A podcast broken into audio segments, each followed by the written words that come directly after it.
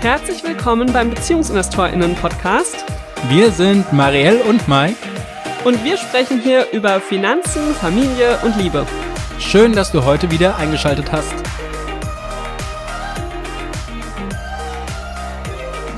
Herzlich willkommen zum BeziehungsinvestorInnen-Podcast. Heute endlich mal wieder mit einem Interview und für mich ein sehr, sehr spannendes Interview, weil wir nämlich mit Sam sprechen, die eine sehr, sehr gute Freundin von mir ist. Wir kennen uns sehr lange, weil wir gemeinsam Abitur gemacht haben und das ist für mich jetzt eine ganz neue Erfahrung, jemanden zu interviewen, die ich so gut kenne und ähm, rauszufinden, was ich vielleicht doch noch gar nicht weiß und vor allem rauszufiltern, was für euch spannend ist. Liebe Sam, wir freuen uns sehr, dass du hier bist. Erzähl doch unseren Hörerinnen, die dich nicht so gut kennen wie ich, mal, was sie über dich wissen sollten. Ja, sehr gerne. Erstmal freue ich mich unglaublich, diese Erfahrungen zu machen und dass ihr mich da einladet. Äh, das ist auf jeden Fall auch erstmal eine neue Erfahrung für mich. Was gibt's über mich zu erzählen? Ich äh, bin aktuell im Mergers and Acquisitions Bereich äh, in der Personalabteilung tätig. Ähm, da geht's um äh, Fusionen und Unternehmensaufkäufe und äh, arbeite in einer ja, IT-Unternehmensberatung, die ähm, global agiert. Und neben meinem 100% Vollzeitjob bin ich aber auch nebenberuflich selbstständig als Gehaltscoach und unterstütze Frauen, äh, für sich selber einzustehen und quasi ja das Gehalt zu verhandeln, was sie verdient haben. Das heißt, äh, für dich ist das heute eine Premiere, allererste Podcastaufnahme oder hast du sowas schon mal gemacht? Erste Aufnahme. Ja. Oh. das heißt, für dich ist es jetzt der Sprung ins kalte Wasser. Total, total. Aber mit euch macht das äh, alles bestimmt leichter. Wir hoffen es. Ich kann dich ja am Ende der Folge einfach nochmal fragen, ob es jetzt leichter war oder das Wasser doch arg kalt. Der Grund, warum wir dich eingeladen haben in die Folge, ist, weil wir beide deinen beruflichen, aber auch deinen persönlichen Entwicklungsweg irgendwie total toll finden und sehr bewundern. Ähm, der große Unterschied zu uns selbst ist, dass du nicht so privilegiert aufgewachsen bist wie wir beide. Möchtest du das mal ein bisschen erzählen, damit unsere Hörerinnen und Hörer verstehen, wo du herkommst? Vielleicht fange ich tatsächlich bei meiner Herkunft dann an. Ähm, also ich bin ursprünglich aus Südkorea. Meine Eltern sind beide Südkoreaner und äh, die haben sich tatsächlich erst in Deutschland kennengelernt und meine Mom hat sich entschieden, für die Liebe in Deutschland zu bleiben. Beide sind tatsächlich auch Nicht-Akademiker. Entsprechend ähm, habe ich nicht nur einen ja, Migrationshintergrund, sondern ähm, kenne diesen ganzen Akademik, diese ganze Akademikerlaufbahn überhaupt nicht. Das ist alles super Neuland für mich gewesen. War es für dich äh, immer klar zu studieren und eine Karriere machen zu wollen oder war das in deiner Kindheit und Jugend was, wo du gar nicht drüber nachgedacht hast? Ah, also meine Eltern haben mir schon sehr stark vermittelt, dass Bildung unglaublich wichtig ist. Also das war immer so das A und O. Bildung ist sehr wichtig und für deine Zukunft ist es wichtig, dass du sehr viel lernst und ähm, dass du immer wieder dich neu herausforderst. Und deswegen war das für mich klar, dass ich so in der Grundschule, haben die mir das immer eingebläut, dass ich dann irgendwann aufs Gymnasium gehe und dann sehr stolz darauf sein darf dass ich äh, aufs Gymnasium gehe. Und im Gymnasium selbst war ich eigentlich immer so ein B-Student, würde ich es nennen. Also nicht so ein ähm, Überflieger gewesen, eher unterm Radar äh, geflogen und ja, habe mich da so ein bisschen durchgeschlängelt.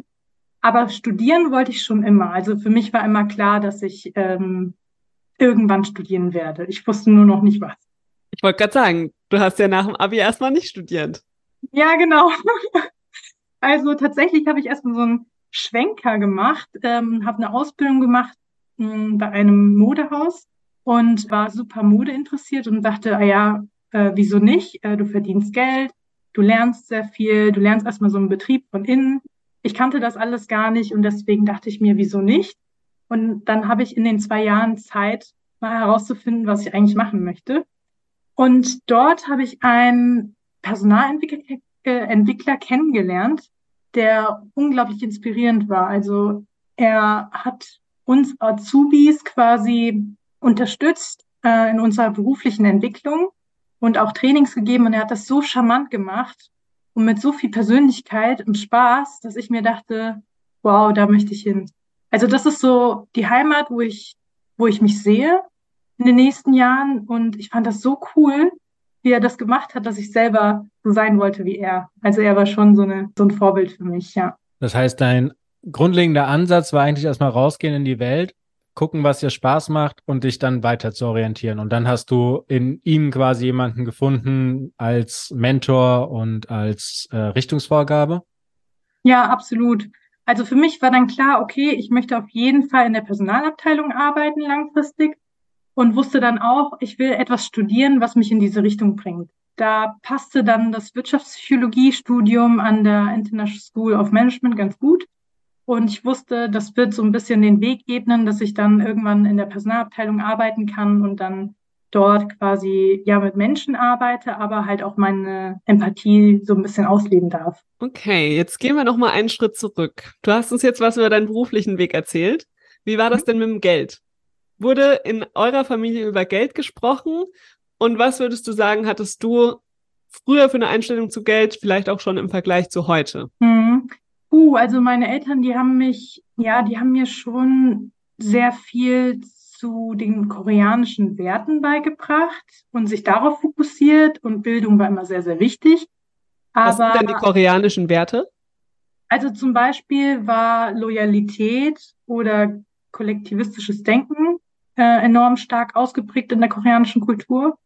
Und äh, meine Eltern sind extrem hilfsbereit und äh, haben auch äh, sich gewünscht, dass, dass ich diese Hilfsbereitschaft lebe. Deswegen war das Thema Geld nie wirklich ein Thema. Sie haben das auch so ein bisschen dem Geld keine große Rolle zugeordnet oder ja, keinen hohen Stellenwert gegeben. Es war auch tatsächlich so eine Art Tabuthema. Also ich weiß bis heute auch nicht wirklich, wie viel meine Eltern verdient haben damals. Ich habe auch sehr viele Dinge nicht mit Geld assoziiert. Also ich habe nie zum Beispiel meine Ausgangssituation irgendwie zurückgeführt auf Geld. Also zum Beispiel haben meine Eltern sehr viel gearbeitet und für mich war das immer normal, dass Eltern wohl viel arbeiten. Ich habe das nie mit Geld irgendwie in Verbindung gebracht oder so. Kam mir gar nicht in den Sinn. Also ganz absurd.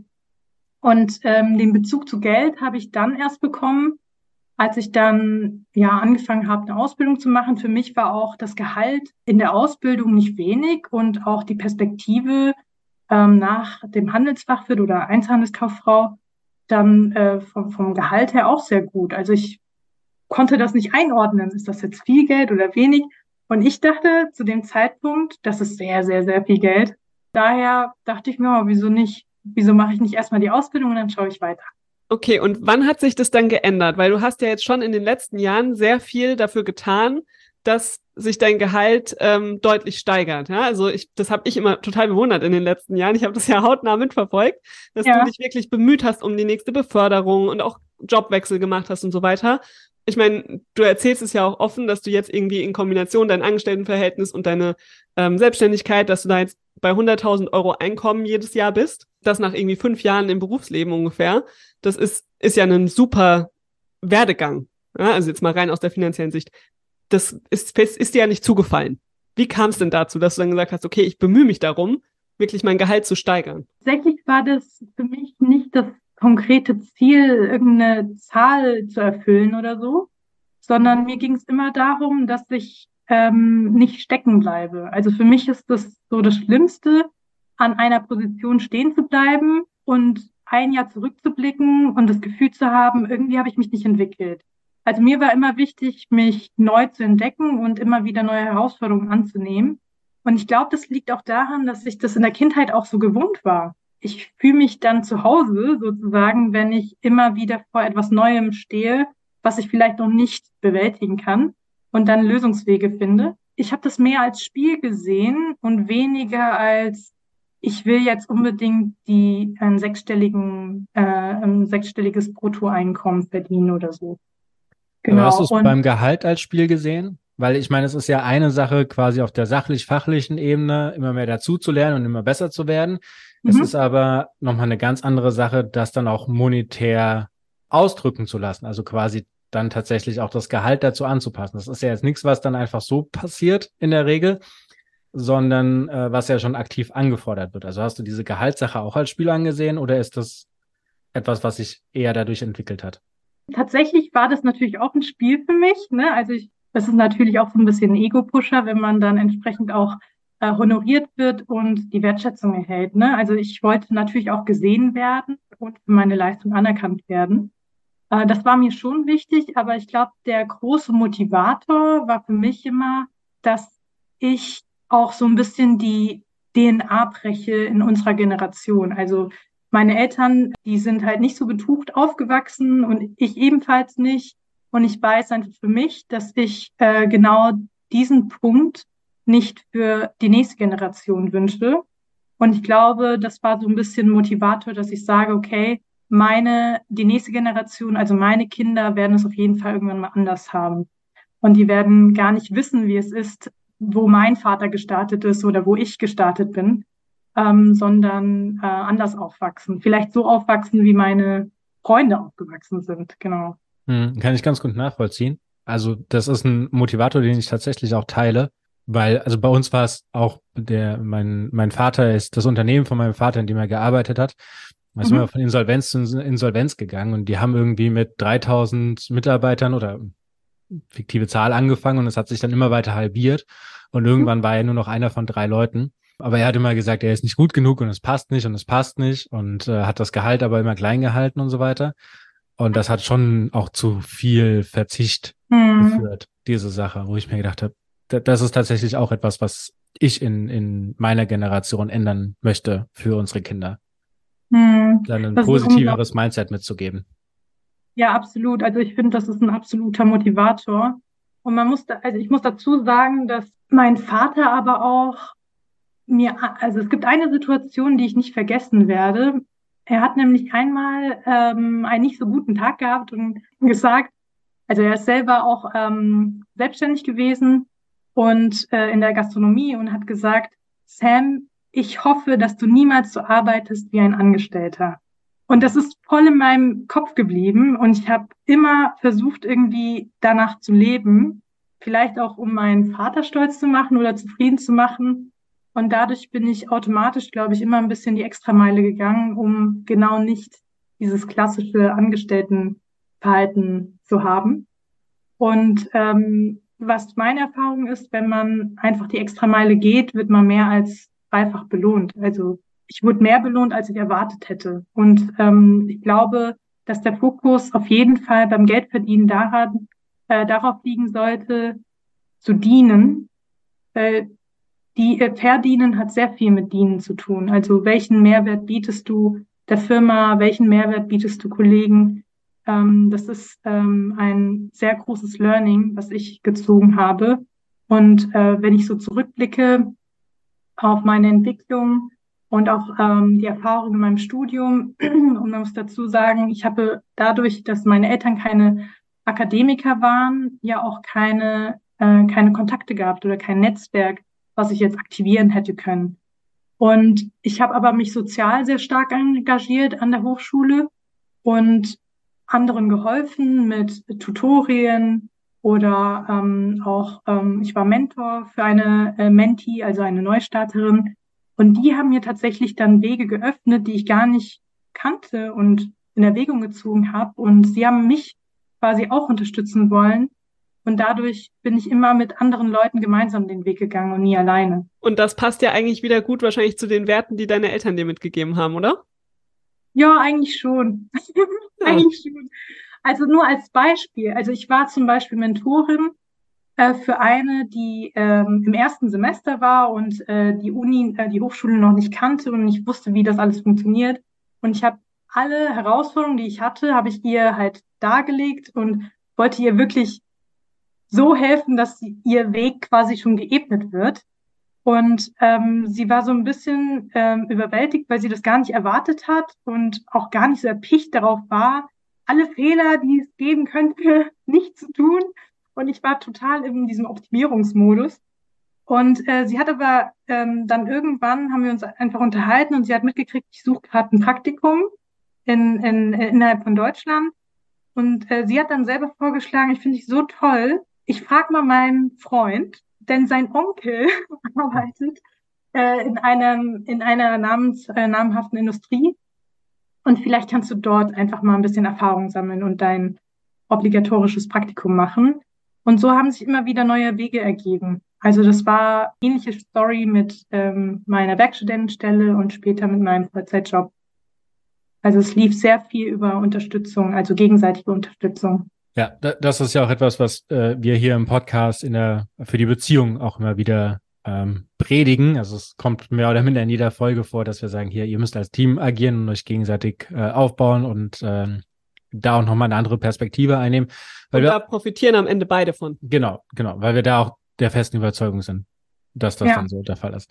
Ich würde aber trotzdem nochmal gerne auf deine Gehaltsverhandlungen reingehen, weil die wirst du geführt haben. Ansonsten ja. würdest du jetzt nicht da stehen, wo du stehst, und ansonsten würdest du auch nicht sagen, ich bringe jetzt irgendwie anderen bei, Gehaltsverhandlungen zu führen. Ja. Hast, wie ist dann deine erste Gehaltsverhandlung abgelaufen? Das ist sehr traurig, weil ich habe alle Fehler gemacht, die man machen konnte. Zum Beispiel in London, als ich da ähm, für ein Praktikum ähm, mich beworben hatte, habe ich gerade mal die Fahrtkosten bezahlt bekommen. Und London hat enorm hohe Lebenshaltungskosten und ich habe das einfach akzeptiert.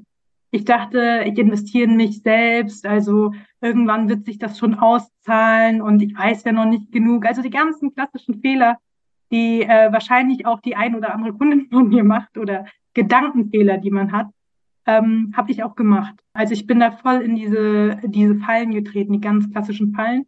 Auch bei meiner Werkstättentätigkeit ähm, bei einer der Big Four, also der Wirtschaftsunternehmen, äh, Wirtschaftsprüfungsgesellschaften, war ich so dankbar, diesen Job zu haben und ich wusste, das wird meine Karriere total boosten. Und ich wusste, es wird gleich das Thema Gehalt angebracht. Das war ein, ein Telefonat, da hat die Vorgesetzte mir mit, mitgegeben, ich, wir würden dich sehr gerne einstellen, äh, wir finden dich klasse und ja, hat dann auch das, äh, den Stundenlohn genannt. Und ich war so ein bisschen in Schockstarre und dachte mir, ich, ich nehme das jetzt einfach an. Vielen Dank, super und habe mich gefreut, dass ich den Job hatte, aber habe mich wieder geärgert, dass ich nicht darüber gesprochen habe und ich hatte so viele innere Hemmungen, einfach mal eine andere Zahl in den Raum zu werfen und für mich selber einzustehen. Und wie bist du diese Hemmung losgeworden? Also ich habe mir erstmal vorgenommen, dass ich das das nächste Mal nicht mehr tun werde, dass ich für mich selber einstehen möchte und mich gefragt, welche Wege muss ich gehen, um nächstes Mal mutiger zu sein. Hab auch äh, selber so Szenarien für mich auch mal äh, geübt, ähm, damals mit Freundinnen oder auch mit dem Partner und festgestellt, dass es ganz stark an meinem Selbstbewusstsein lag. Ich habe für mich gemerkt, dass ich zwar viel tue, aber das nie so für mich zusammengeschrieben habe und das mal vor Augen zu führen. Und mir hat es enorm geholfen, mal aufzuschreiben und zu dokumentieren, was ich eigentlich alles leiste und was ich alles Tolles vollbracht habe. Und da gibt es so ein Modell, ähm, die Lebenslinie, da kannst du quasi in einem Graphen, eine X- und Y-Achse, quasi einmal die Lebenszeit eintragen und einmal die, den Erfolg oder die Leistung, die du vollbracht hast. Also wie stark, wie intensiv ist die Leistung, die du vollbracht hast. Und da habe ich einmal alles aufgeschrieben, was ich im Laufe meines Lebens ähm, geschafft habe und festgestellt, wie viele geile Meilensteine ich eigentlich schon bewältigt habe. Und das hat mir enorm geholfen, dass ich auch mehr meinen Wert gekannt habe daneben habe ich natürlich auch eine Gehaltsrecherche vorgenommen. Ne? Also ich habe auch in diversen Jobportalen mal geschaut, wie viel kann ich eigentlich ähm, als Personalreferentin verdienen, was ist so üblich nach einem Bachelorabschluss und habe dann festgestellt, okay, das ist so ein, also ich habe mir quasi ein, ein Ziel gesetzt, äh, was ich gerne verdienen möchte und hatte dann eine andere Ausgangsgrundlage, bevor das Gespräch dann stattfand. Und hat das dann in der nächsten Verhandlung dann auch geklappt oder hast du dann drin gesessen und die Erinnerungen aus den ersten Verhandlungen und die Wesenszüge, die du vorher eigentlich für dich hattest, kamen die dann wieder durch? Oder hat das dann so geklappt mit dem neuen Selbstbewusstsein, wie du es dir vorgestellt hast? Also es ist ja ein Lernprozess. Ne? ich bin auf jeden Fall besser geworden und ich habe das Thema angesprochen und ich habe dann auch das bekommen, was äh, ich mir vorgestellt habe aber es hätte sicherlich noch Punkte gegeben, wo ich mich hätte verbessern können, also wo ich vielleicht nochmal nach, nachhaken hätte können. Diese Fehler sind, glaube ich, schon wichtig zu machen, damit man sich so sehr ärgert, um es das nächste Mal eben nicht zu tun.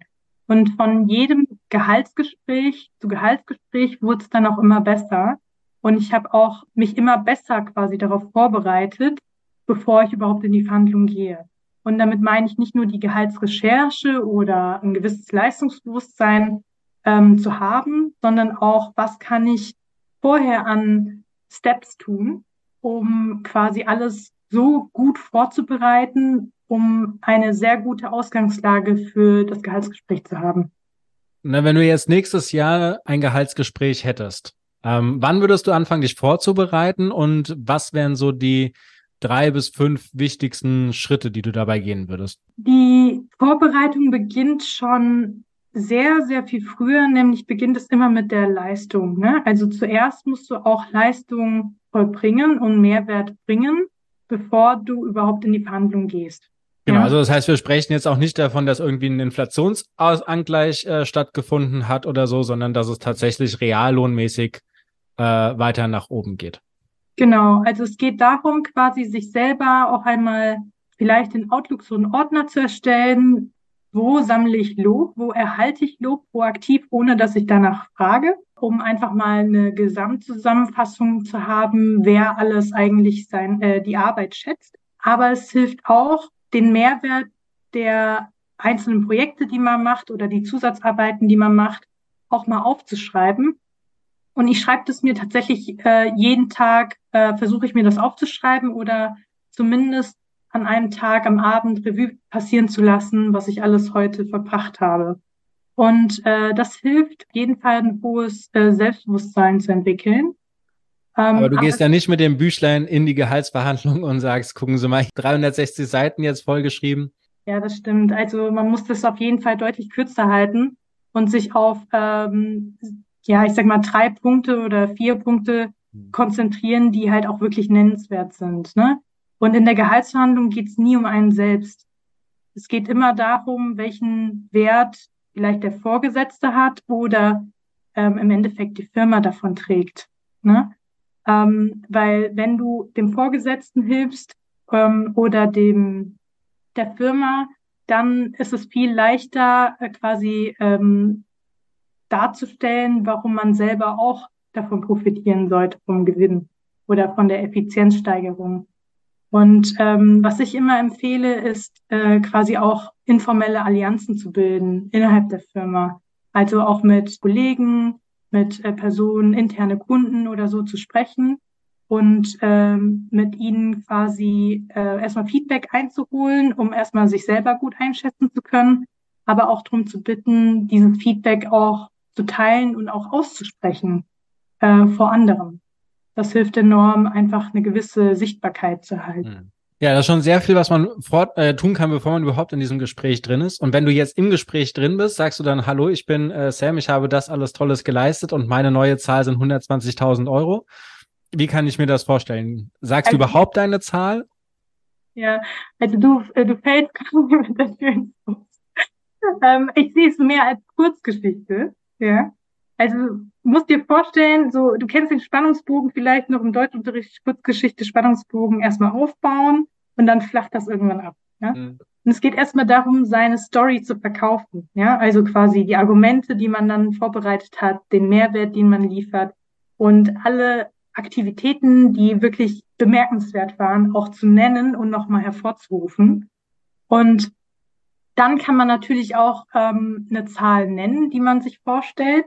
Ja, aber es geht erstmal darum, das überhaupt zu platzieren und in den Raum zu werfen. Im zweiten Schritt, wenn man quasi die Geschichte gebaut hat und auch merkt, dass äh, der Vorgesetzte einem zustimmt, durch zum Beispiel durch Nicken oder durch den Austausch miteinander, dass der das nochmal äh, verbal bestätigt, hast du auf jeden Fall schon mal mehr Rückenwind.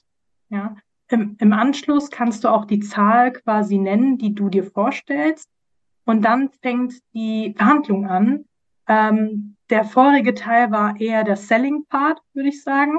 Und der zweite Teil, da geht es mehr darum, die Interessen des Vorgesetzten zu verstehen, die eigenen Interessen auch abzubilden und zu prüfen, wo findet der Einigungsbereich im Endeffekt statt. Also wo könnten wir eine gemeinsame Einigung finden. Okay, das waren ja jetzt schon ganz viele Tipps. Jetzt mal hast du dich ja vor einiger Zeit entschieden, anderen Frauen auch zu helfen bei diesem Weg zur Gehaltsverhandlung, da besser zu werden und so weiter. Wie unterstützt du da genau bei diesem ersten Part, also eher sich äh, quasi das Selbstbewusstsein aufbauen und wissen, was möchte ich eigentlich verkaufen, oder tatsächlich in dem, wie führe ich die Verhandlung? Ähm, oder beides? Als auch. Also es mhm. gibt zwei verschiedene, ich sag mal, Dienstleistungen, die ich anbiete. Es gibt einmal ein Gruppencoaching, äh, was circa vier, viereinhalb, manchmal fünf Stunden dauert, je nach Intensität der Fragen der Gruppe. Und äh, das mache ich so für gewöhnlich einmal im Monat. Und es gibt noch die Einzelcoachings, die ich anbiete. Und das ist quasi ein fünfstufiges Modul. Und da werden Themen wie die innere Haltung zu Gehaltsbehandlung, zu sich selbst, also was das Selbstbewusstsein betrifft, besprochen. Wie kann man das Selbstvertrauen auch aufbauen? Im zweiten Schritt werden aber auch ähm, die theoretischen Grundlagen von Verhandlungen quasi angesprochen und gelehrt. Ähm, tatsächlich findet auch eine, ein Realtime-Szenario statt. Also wir machen dann auch ein also das Üben. Genau, genau. Ja, das mit dem Üben ist, glaube ich, äh, das, was mir immer am meisten geholfen hat. Mike und ich haben ja, zusammen absolut. Gehaltsverhandlungen geübt. Und das war für mich äh, total hilfreich.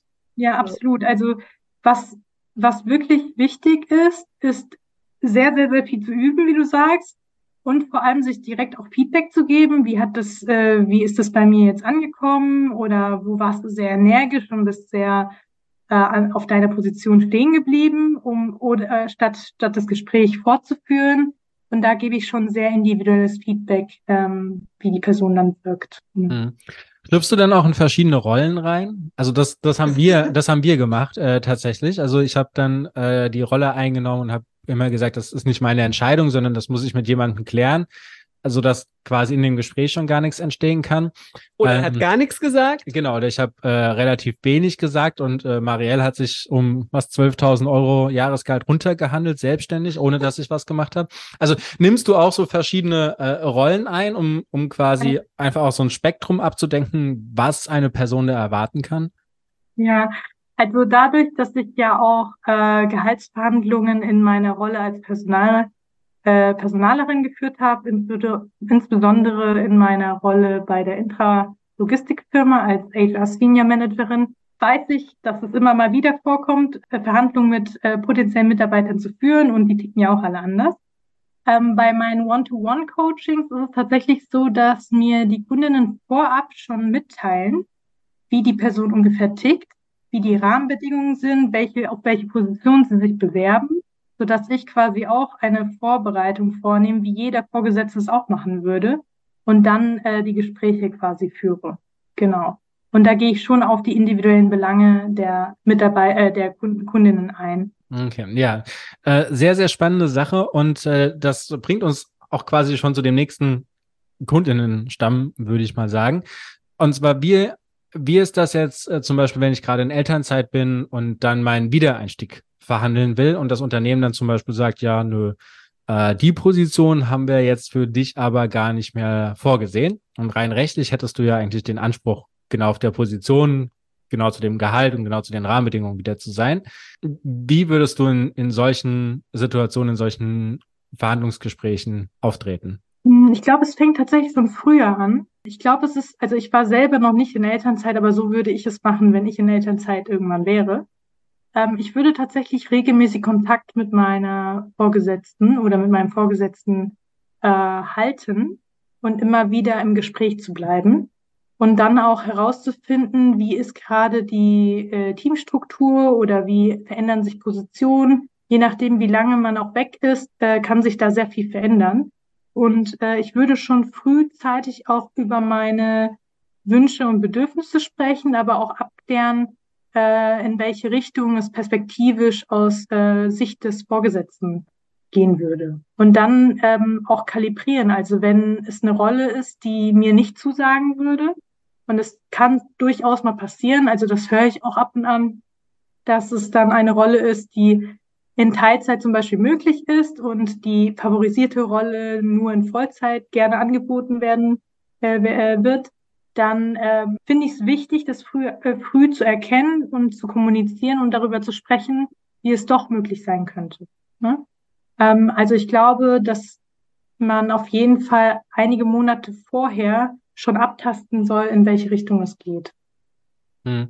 Das ist auch etwas, was wir in unserer Masterclass immer sagen, wenn es noch nicht mal um den Wiedereinstieg geht, sondern tatsächlich um den Eintritt in die Elternzeit, das auch mhm. schon möglichst früh zu kommunizieren und da auch die Bedürfnisse des Arbeitgebers mit zu berücksichtigen und den nicht in so einem luftleeren Raum reinzuhaben.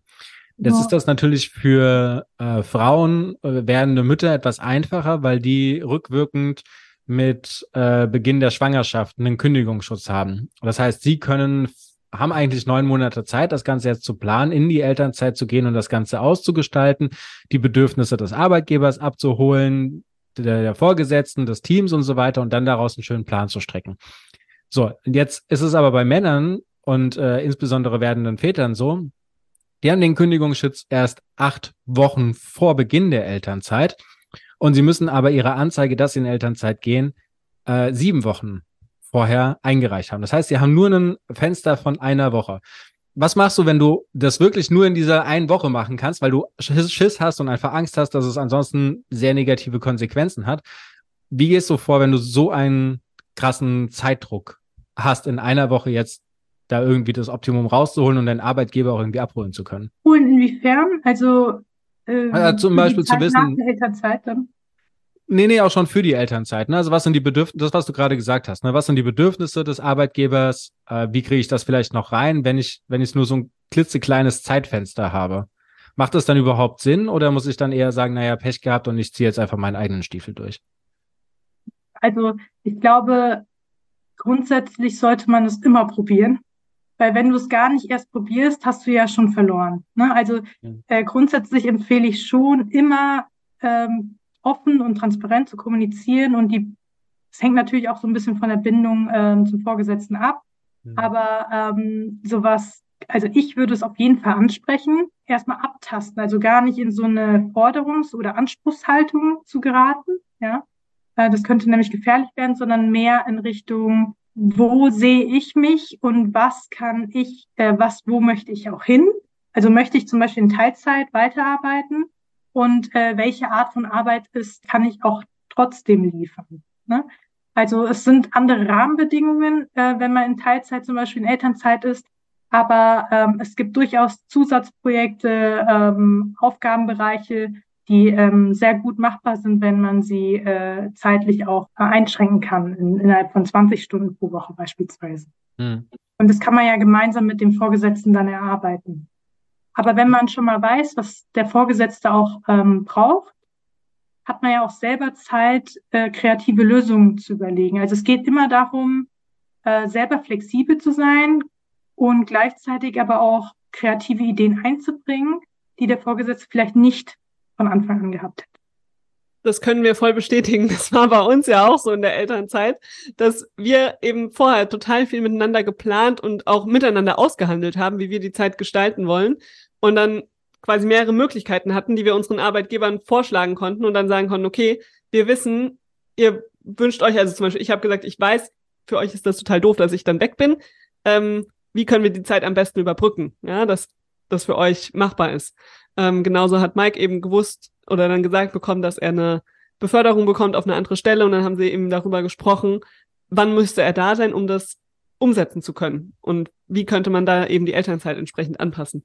Genau, aber wir sind ja, also wir haben ja quasi schon die Bindung zu unseren Vorgesetzten gehabt und wir wissen ja, dass unsere Unternehmen da sehr wohlwollend uns gegenüber eingestellt sind. Ne? Aber es geht ja, also mir ging es jetzt gerade darum, dass man das gar nicht so weiß und so.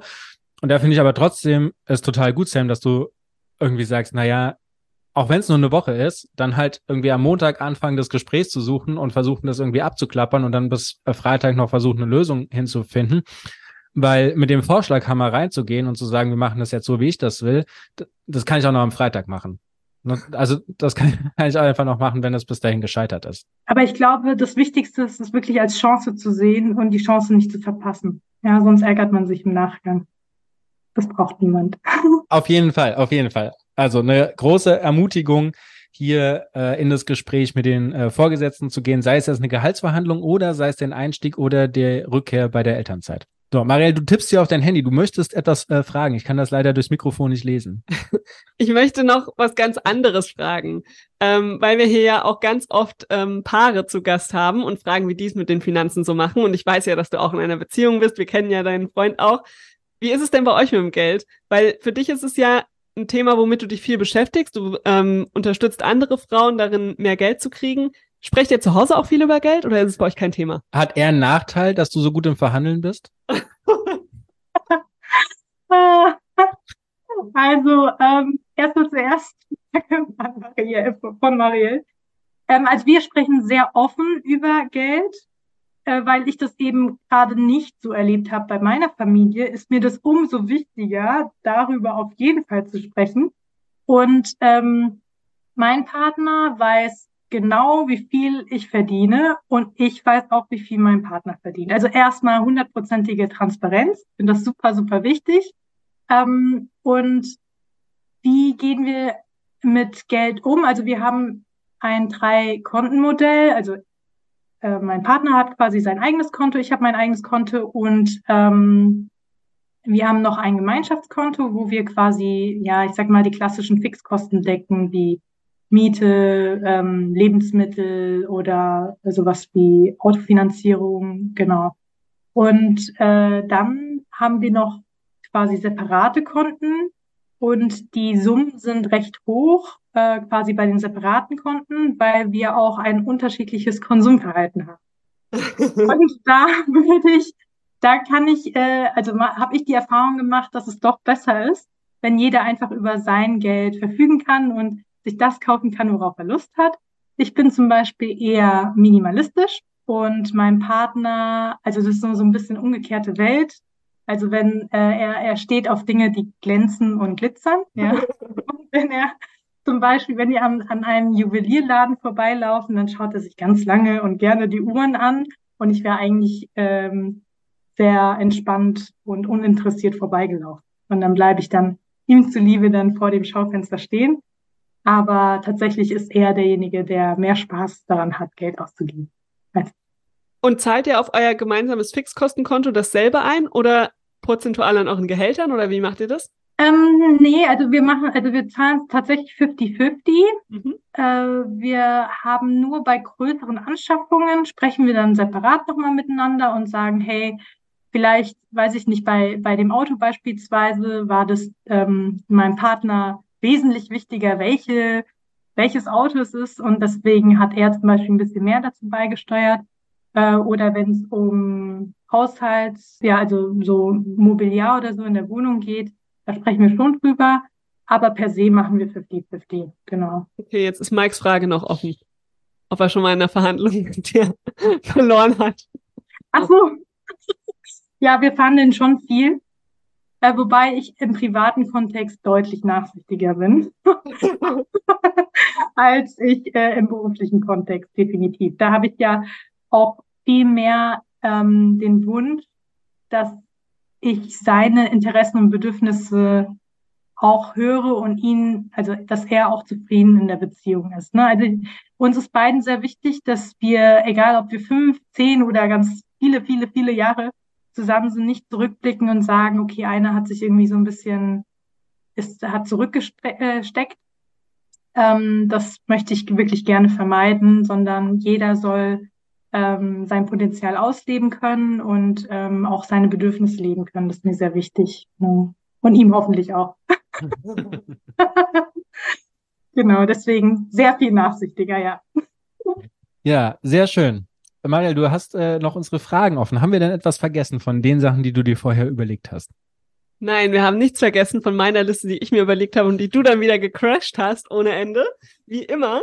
Ich würde gerne abschließend noch wissen, Sam, wenn jetzt hier jemand zugehört hat, die oder der sagt, mit der Sam möchte ich unbedingt mal sprechen und möchte was von ihr lernen. Wo finden dich denn unsere Hörerinnen im Internet oder auch abseits des Internets? Ähm, wie kann man mit dir Kontakt aufnehmen? Ja, also ähm, ich bin besonders präsent auf LinkedIn tatsächlich. Ähm, da kann man mich unter meinem Vor- und Nachnamen dann finden. Also Sam wird geschrieben S-A-E-M und mein Nachname S-H-I-N. Und wir verlinken äh, das auch in den Show Notes. Sehr Dann kann gut. man auch einfach auf den Link klicken.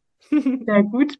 tatsächlich habe ich vor kurzem auch einen Instagram-Account gestartet ähm, mit dem Namen Finanzfrieden.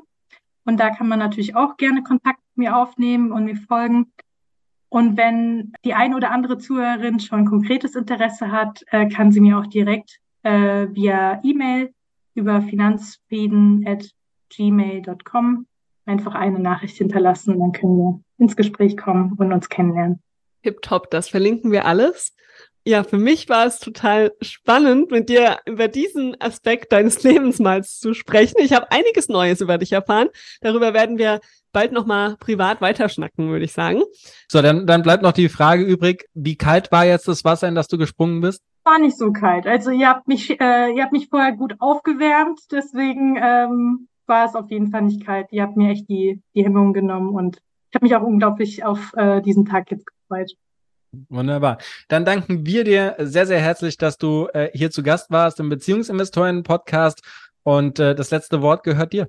Also mich hat's total gefreut. Ich finde auch ganz toll, was ihr macht. Ich weiß, dass ich das schon vor Jahren äh, verfolgt habe. Und ich höre auch ganz fleißig euren Podcast. Deswegen äh, ist das eine besondere Ehre, dann auch selber ein Teil des Podcasts zu sein. Ich finde euer Konzept der, des gleichberechtigten Zusammenlebens total schön und äh, will das auch für mich in meiner Partnerschaft leben und äh, fühle mich auf jeden Fall sehr inspiriert von euch. Thank you.